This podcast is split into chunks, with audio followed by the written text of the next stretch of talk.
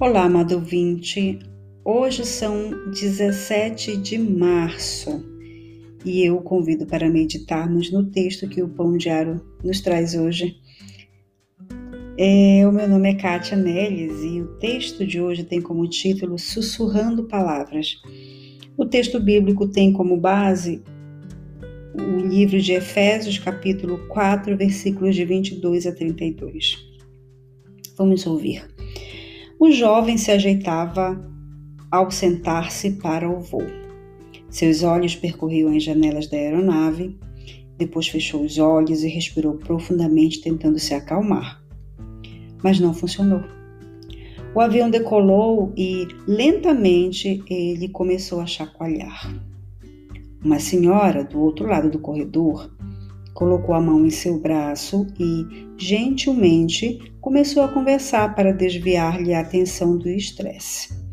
Como se chama? De onde você é? Vamos ficar bem.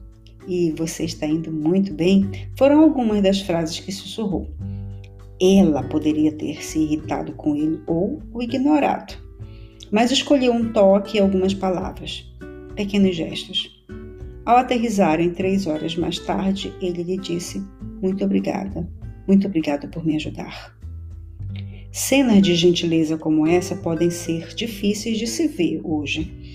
Para muitos, a bondade não vem naturalmente. A nossa principal preocupação normalmente é conosco mesmo. Mas quando o apóstolo Paulo exortou: sejam bondosos e tenham compaixão dos outros, ele não estava dizendo que tudo depende de nós. Depois de recebermos uma nova vida pela fé em Jesus, aí sim o Espírito Santo começa uma transformação. E a bondade é o trabalho do Espírito renovando os nossos pensamentos e ações. Creiam, o Deus de compaixão está trabalhando em nosso coração hoje e nos permitindo tocar a vida de outros, abordando-os e sussurrando-os palavras de encorajamento. Precisamos deixar o agir de Deus em nossas vidas. Precisamos ser usados. Vamos orar?